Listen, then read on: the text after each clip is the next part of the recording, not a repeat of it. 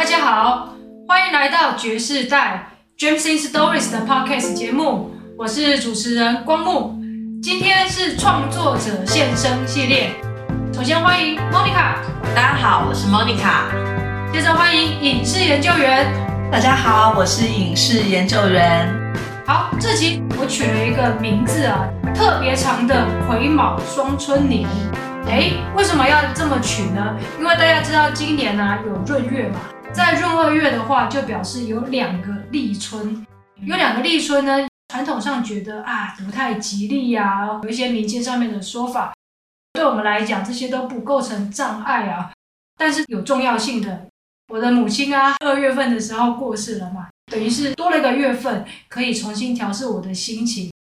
坦白说呢，我们在癸卯年以前呢、啊，我就已经跟 Monica 还有影视研究员有录过一集，叫做《兔年的新希望》。哎，结果呢，那一集录的时间是在二零二二年的年底，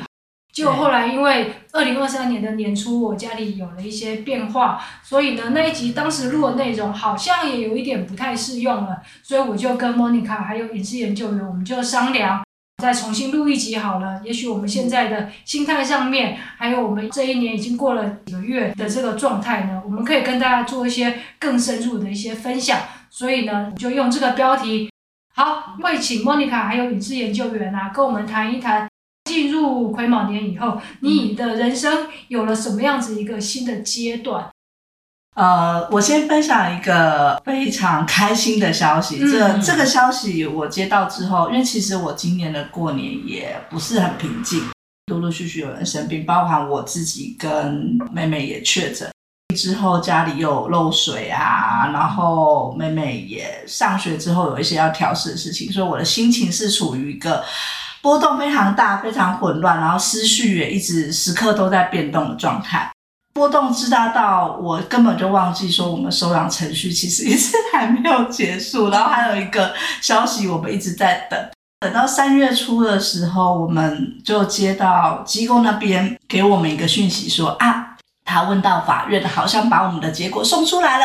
我们可以静心的等待这样。嗯、那当时因为也没有看到任何东西，然后就哦好了解知道，因为有太多事情要去处。一直到三月八号还是九号，就我先生生日的前夕，我们看到了那份公文。嗯，告诉我们说，法院认可了我们的收养关系。哇！收到当下，对，终于走到这一步了。虽然说我们现在呢还不能勾入户籍，因为按照程序还当时还要等十天的叫做抗告期，就是看两造双方对于法院的这一个结果有没有什么意义。对对对，然后十天过后，法院才会给一个确认书。那当时机构。建议我们就是，如果我们两家双方都没有意见的话，其实，在看到那个就是可以赶快放弃抗告这样。嗯、那我们也都签了，我们签了，原生家庭好像也签了，所以呃，应该就更早可以收到，应该就没有什么问题了这样。我记得当时我还蛮开心的，就是到处 也跟光木这边就讲了说，啊、我们终于对对对对对。我觉得那个裁定的确认书里面，它其实很不错的一点是，它并不是只是短短几行字，就说啊，你们收养关系确认这样，它后面洋洋洒洒的摘要了两造双方的基本资料，包含出养原因，然后愿意收养的原因，还有这段时间他们觉得我们跟妹妹相处的状况，为什么他们觉得妹妹。适合跟我们再继续一起生活，这样。那我觉得很好的一点是，其实很多时候小孩长大是很快的，很多时候其实我们也真的已经忘记一开始的感受，嗯，还有在走这个收养过程当中的一些心路历程。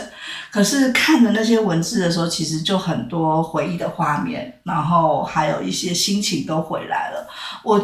之前可能你们都会听到我在抱怨，或者是在文章有字里行间隐隐约约觉得这个程序怎么拖这么久啊？然后为什么这么繁琐？为什么还要法院这一关叭叭之类的？当然，我现在还是会觉得，如果这个程序可以再优化，或者是在中间有一些弹性的调整，可能对于我们收养家庭会更好。可是我我自己现在就是收到那一份确认书，还有法院这一关之后。我觉得这个程序对我的意义就是在于，它让我再重新确认我们为什么要收养，嗯、然后我们这段关系未来其实是责任更重大，是蛮好的一件事情。这样，说后面那个附件非常厚，厚然后对他们表示记录的都很详细。对，而且我觉得。这个过程看得出来，机构本身以及法院当时派的第三方，还有法院本身都很认真在看待这件事情，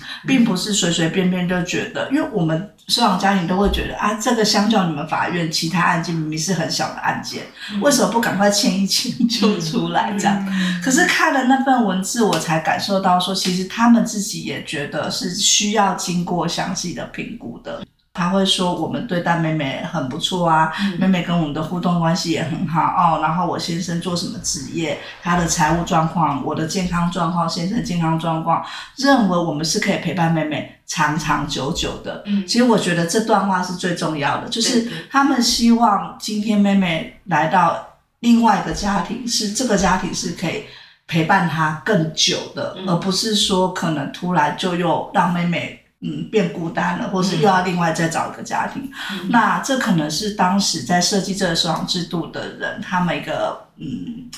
一个想愿呐、啊，也许不是那么的完美，但是至少我现在自己走过这一招，我是觉得可以慢慢慢体会这中间的用心，这样。嗯哎，那这个文件很重要哎，你把它收起，好好保存下来。对对对，将来可以给妹妹看一下。对对对，表示说她的到来，其实在各方都是非常的用心嘛。对，因为其实之前有听某一位朋友提到，他的家人也是被收养，那是很早以前，十多年，呃，甚至三十几年了。而当时可能这个制度还没有这么完善的时候，其实他有热烈的反应，他的那个亲戚其实对于自己的身世是有一些怨怼，嗯，然后可能在这个过程当中，嗯。有时候会自己附加一些，觉得是不是因为自己是被收养的，所以被不好的对待，嗯、或者是自己可能嗯不被爱等等之类。那我现在会慢慢觉得说，如果当时就有这样的一个制度，然后这过程当中的。就像光木刚刚讲，这些记录有被保存，也被那个孩子知道的话，嗯、他或许在他长大的过程，当他面对一些人生的挫折，或是一些比较负面的事情的时候，他比较不会一直觉得是因为自己被受，因为有时候不见得是这个原因，对，不见得是因为这个原因，可是他可能会因为他把它归因到说，对对对，他是因为是被收养，所以他现在怎么样？对对对，嗯、那这也是我们现在会希望避免。给妹妹有这样的观感，嗯、对，嗯，太好了。那 我觉得那个影视研究员这个分享很重要，因为其实我的远房亲戚就是姨婆啦，那算是很远的亲戚。早期的那个年代也是没有自己生养小孩，可在那个年代啊，就是这好像会被视为异类啦。姨婆就是跟我外婆同样年代的人啊，嗯、就是同一辈嘛，哦、同一辈嘛。姨婆就是外婆的姐妹嘛。那时候对。对。然后，因为我想到我那个姨婆，她就是没有生小孩，然后她在那个年代，她选择了收养小孩。可是那个时候的制度设计可能不是很完善，也就是说，可能是一个相对容易的一个过程，是，就是你愿意这收养这小孩，这小孩就给你了。哦、然后那个时候可能也没有类似相关的机构，可能就是口头上面的，比如说就直接给你，对，就给你了，就给你养了，就给你报户口了，嗯、这样子。在那个姨婆的那个家庭的经验里面，她两个小孩都是收养的，一个儿子，一个女儿。我从小就知道、看过、也听过这两个小孩子的成长过程是非常不好的。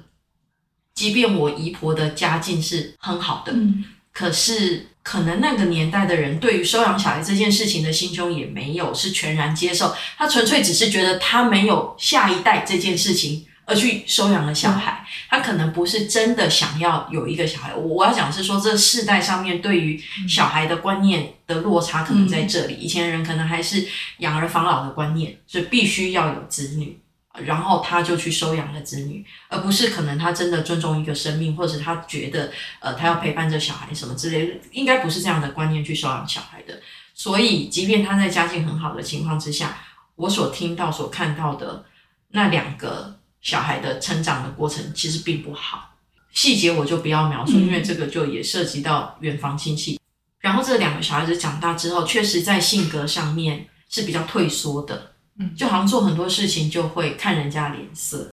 这我都看在眼里，我会很自然的去归因，因为他的成长过程是如何被对待，于是他习惯去看别人脸色。嗯、很庆幸的是时代的进步，这其实也是人权的一个很重要的概念。所以在现在的制度设计之下，他非常尊重这个小孩子的成长过程。所以他必须很严格的去筛选，接纳他的家庭是不是在心境上面，或者是在整个环境上面，是真的适合这个小孩子可以健康，不管是身体、心理上面健康的成长。所以。一年多两年的这个过程，呃，如果单纯从申请到现在，哦，从申请到现在已经超过三年了。对，在这个三年的过程里面，其实我们有看到影视研究员真的过程当中有很多的挣扎，情绪上面的起伏。那 现在又听到他这样子分享这个过程，我会觉得说，诶，这个制作设计设计其实可能有时候是在模拟的耐性，他一直在反复确认你 O 不 OK，O 不 OK，O 不 OK。对，对不对？其实最近机构请我写一篇文章，等于总结我们走到法院这一关之后的一些心情。嗯、然后我最后最后我就写了一段话，跟机构的人说，那段话我想鼓励还在这个路上的收养家庭说，嗯、呃，其实成为父母这件事情，不管你今天是自己生或者是收养。本身就是一件非常非常辛苦的事，那更不用讲，你透过收养这个过程有很多煎熬，因为很多压力是跟一般的家庭是真的很难体会到的。嗯、可是我现在回想起来，我很庆幸我有我先生，然后以及妹妹给我一些回馈，让我可以坚持下来，嗯、让我可以今天看到她的成长。因为不会演，我确实在某些时间点，我曾经想过。可能我不那么适合当妈妈，嗯、不是妹妹的原因，是我自己单纯觉得我的个性还不够成熟到我去承接这个呃角色。嗯，但是那个是后来我们我都有在撑下来。如果我那个时候真的我先生也顺应我的冲动，嗯、就我们就放弃的话，我真的看不到这个小孩成长，我看不到。呃，总之就是我有这样跟机构讲，然后我觉得。也许听众里面有人也在考虑这件事情，呃，当然你事前的评估很重要，可是那个评估你很难真的去确认你是不是，因为就像一开始莫妮卡有问过我，你怎么样确认你爱这个孩子？嗯，我现在会觉得爱这件事情是互动的，就像我们今天决定跟一个人走入婚姻是一样，其实，在那个当下，你可能会因为一些呃。荷尔蒙或是什么，你就觉得这小孩子好可爱，我一定会爱他或什么。可是，在生生活的过程当中，一定是互相的，就是你对这个孩子的付出，他可以感受到，那他给你一些回馈，你因为他的回馈，你又觉得说，嗯，你愿意再多付出，那是一直叠加的。那当然，你也会因为这个过程，就他是一个个体嘛，他一定也会他的反抗，或者是他跟你之间的摩擦。过去我听到了一些故事，不管是小孩，甚至我们大人也会归因说，啊，啊你就是因为是被收养来的，或者是啊你这小孩就是个性难搞，我觉得这很伤，对，对，所以我现在要讲的是，很多时候你面对你跟孩子之间的摩擦，真的真的不要去想说是因为你们的关系是这样的关系，嗯、就像我曾经。我曾经也会因为在管教的过程，我会对妹妹稍微口气凶一点，然后事后我就很自责，我就问我先生大白熊说，是不是因为他不是我生的，我这样对他？大白熊说，你不要一直去想这件事情。嗯、他说，你今天就拿不到另外一个跟妹妹同样同一个人，只是他是你生出来的。嗯，你没有办法去比较，那你为什么要一直纠结在这件事？有时候是我们自己放不下这件事情，嗯嗯、然后你一直去想，就会一直把这个印象叠加在你跟他的相处。对对对对。那这个就变成小孩感受得到，或许莫妮卡的那个亲亲戚的经验，就是有可能。姨婆自己本身放不下这件事情，嗯、那他对待孩子的行为其实还是感受得到。对那孩子也会感受到说啊，可能是因为这样的原因，所以我爸爸爸爸，孩子自己也叠加在自己身上，那这个东西是会有循环的。嗯嗯，所以很辛苦，可是这个辛苦可能过程就是反复确认我们的心意，对对对对，然后走到这部分。对，我觉得好像做蛮多事情是这样，我们永远。不可能准备好当一个父母，对，对不对？但是，但是我们就是怎么说呢？learning by doing。对，后来慢慢就是这样子嘛。对对，那我觉得这可能也是最务实的一个状态哈。与其去设想说，哎，他以后这样那样这样那样，不如我们就现在好好的一步一脚印。对，而且那个挑战是一直在变的，而且它每个阶段都会有不一样的课题。对对对，所以维持一个弹性，对，还是最根本的。没错没错。对啊，加油！先听到了影视研究员的这个好消息啊，那接下来就来听听看 Monica 啦。我知道你也有一些新的挑战，是吧？哦，对，呃，其实，在去年我们录那一集的时候，就已经有跟。那个听众有预告，就是我接了一个，但是那一集不会出，对，那一集不会出，所以我还是要 讲一下，对，我还是要铺陈一下。呃，就是我接了一个那个教职的工作，是一个兼任教职的工作。上到现在已经期中考，我跟你说，我一直很想要发讯息给、嗯、呃，就是在我开始接这个工作之前，其实那个光幕的另一半这个曾教授给我很多的，不管是心理建设，就是教学方式或者是教学内容上面，他跟我分享过很多，因为他是在线上教书的第一线教书的，那他跟我分享过很多现在上课的现状啊，然后都都出现了吗？呃。没有啊，那很好啊，所以我一直很想传讯息给曾教授，说我有很特别的经验，觉得我们下次见面可以分享。哎，我们下次可以约啊，等他从美国开心，对对，开心回来的时候，因为我一直没有真的站到第一线去教书的实际的经验，这样子。我在接到这个工作的时候，其实我犹豫了很久。我我必须很坦白讲，因为爵士代是一个坦白的平台，我要很坦白的讲，就是哇，我觉得这个。金钱上的报酬其实是很低的，可是我要付出的东西很多。嗯、例如说，我必须花很多时间去准备授课的内容，嗯，然后因为我又是一个夜猫子，我为了要上这个课，我必须很早很早就起床。听众听起来可能觉得很荒谬，但是因为这我个人的生活习惯啦，那我就觉得，诶，这个是好大的挑战哦。呃，我要必须早起，然后这个金钱又很少。不过这一点要回到大家要去听光木有一集在讲爵士带的收入这一集，我我要回应的就是说，我们真的不要用金钱去衡量这件事情。我跳着说，我上了感受是，我有非常大的成就感，哎，太好了，而且我觉得我在做一件非常有意义的事情，嗯，然后我甚至不去在乎，因为因为那个薪资已经入账了，有有简讯通知我，可是我根本就不会去看那个。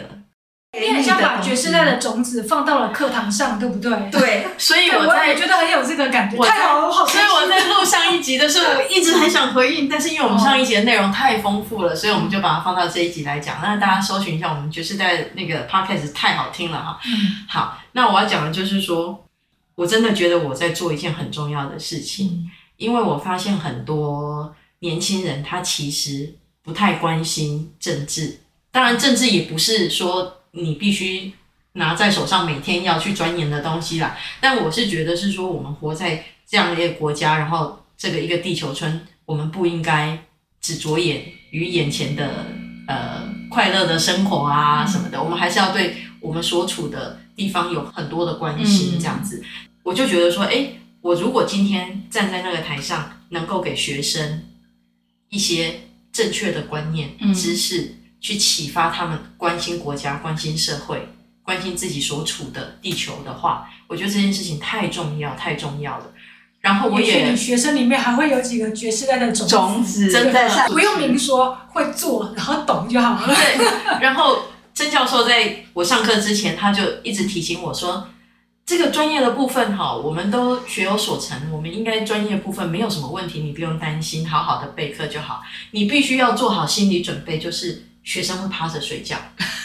会睡成一片。那那时候我就很焦虑，我说怎么办？怎么办？我没有办法接受这种情况，哎，这到底是一个什么样的情境？我在上面讲的很起劲，然后底下人在睡觉，然后曾教授说没关系，就把他们当西瓜，一颗一颗的头就在那里，你就不要管他。那我说那我怎么办？他说你就你就尽情的讲吧，你就当做在演戏，就演吧，就演完那两个小时吧。我说哦，我好我好挣扎，我好好好难想象。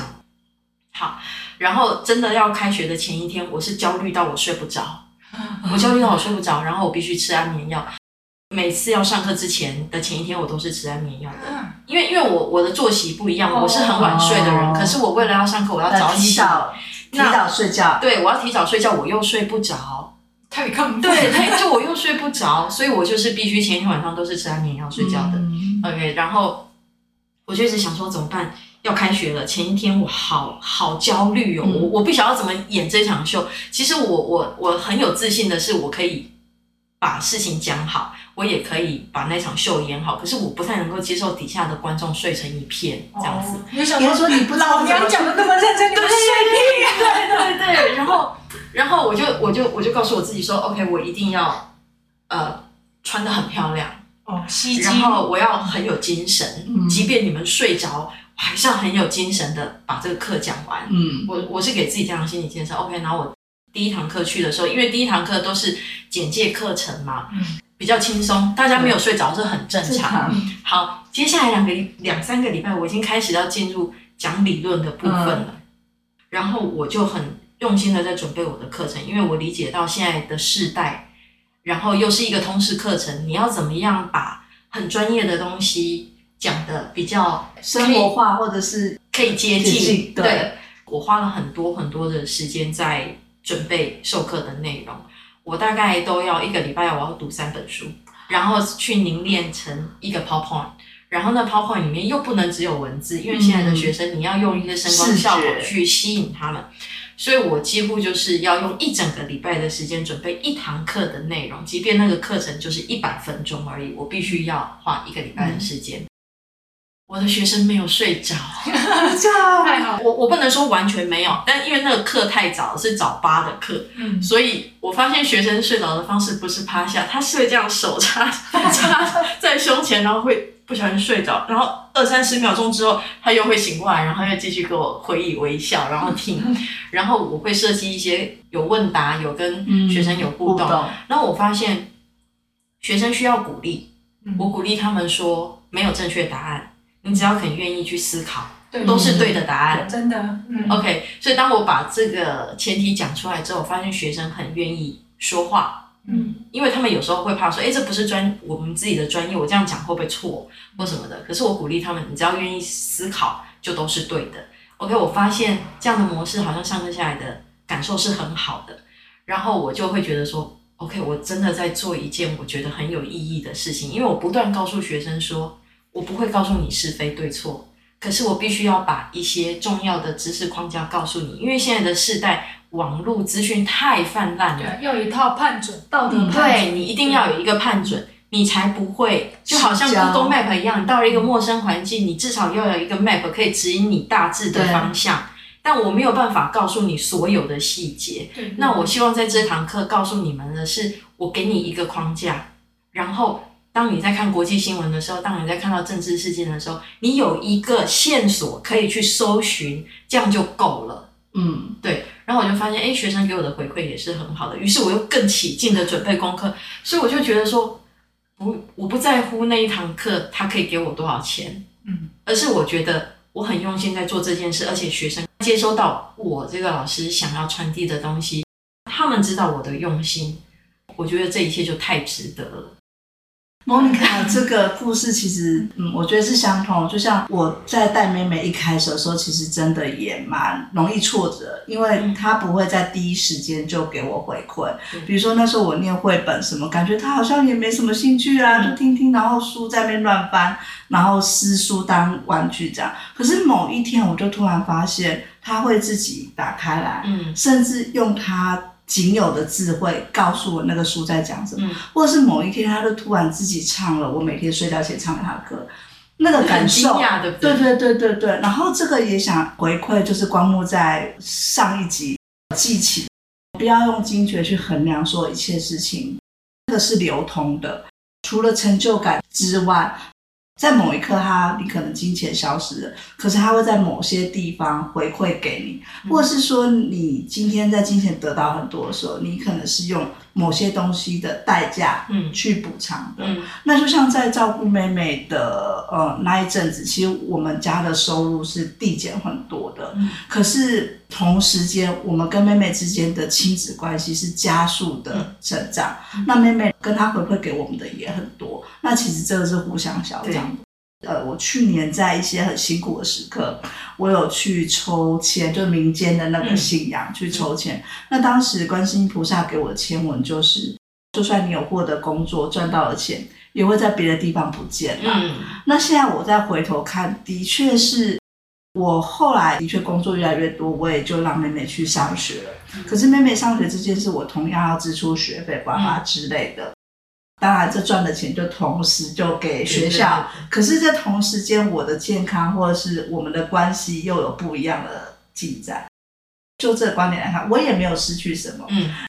就是同样一件事情，你不要只看你当下失去什么，对对，而是共同观的角度去看这个。就像莫妮卡讲的，可能这个薪水好像有点太少了，嗯，可是他今天带领你进入一个人生不一样的阶段，对你看到不同的风景。这个哈，我要回到。非常非常早之前，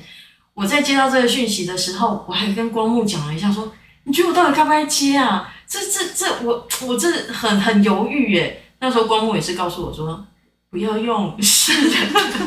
金钱来衡量。”他点醒了我，然后那个当下我，我我我百分之八十接受了光木的说法，就是说。这个衡量事情的标准不是只有金钱这件事，不是只有物质上面这件事。我当下虽然是接受了光木的说法，我被他说服了，可是其实我还是有那百分之二十是迟疑的。你要真正去做了，对，才会知道说我们讲的是什么是什么意思。对，对我那时候百分之八十接受了光木的说法，可是我有百分之二十我还是迟疑的，到底那是什么感受？我不知道。可当我真正做了之后。我可以很很很自信的跟大家分享，而且我体会了光木当初讲的东西，这真的不是金钱衡量的，因为我付出的时间跟我的心力，我觉得那个不是金钱可以衡量，而且我从中得到的那种成就感跟开心，我觉得那也不是金钱买得到的。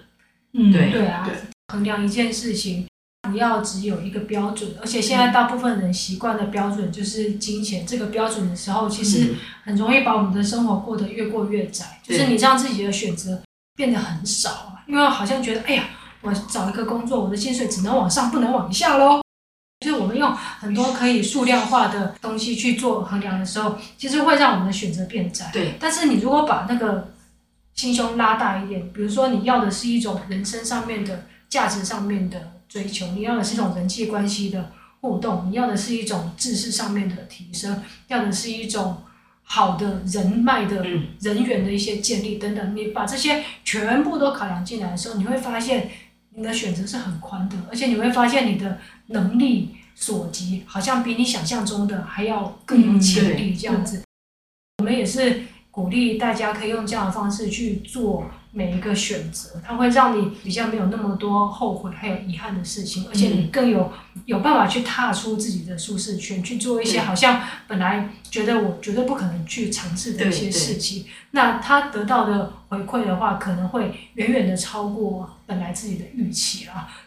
爵士单为什么会那么多不同的创作者们，可能都有一些类似的共同点。嗯，对啊。对然后，呃，我还可以分享，就是说，我还是强调大家再去听一下 其他集的内容哈，因为，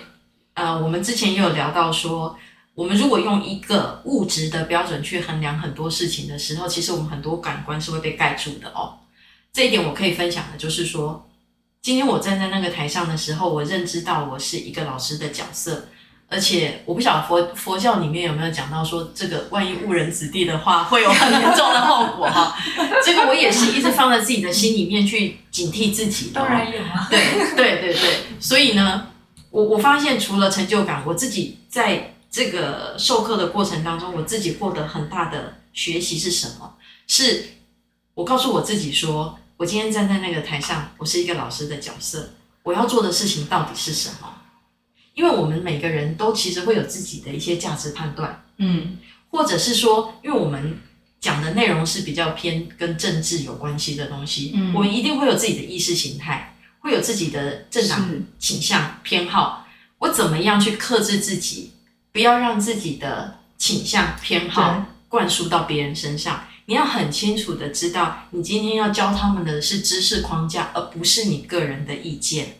我觉得这个在我每一周的在备课的内容的时候，我都是不断的在提醒自己，而这个提醒自己的过程，我觉得我自己有成长。为什么？嗯，因为我们常常在看事情的时候，因为我们因为你本来也比较钻牛角尖一点，对，可是当你有意识的让自己要站好那个那个角色的时候，其实你反而在训练自己。对，对，我觉得光目就是这个平台吧，它是在训练 Monica。所以其实那个时候我跟 Monica 讲的一个很重要的一个点，也就是说有没有把这个当做是。自我的挑战，对对对对，我觉得对是一个休息。他跟我讲是一个。他把自我放下来吗，对啊，把我执放下来，然后去做这件事情的话，他其实把自己放小一点就可以得到。那我也想 echo 一下，我觉得以后我们真的要常常录制，因为我觉得今天我录制这一集跟前面的我得到很多，因为莫妮卡刚刚讲那段让我想起来，就是其实。我们在讲教育的时候，不只是知识上教育，嗯、像家庭教育。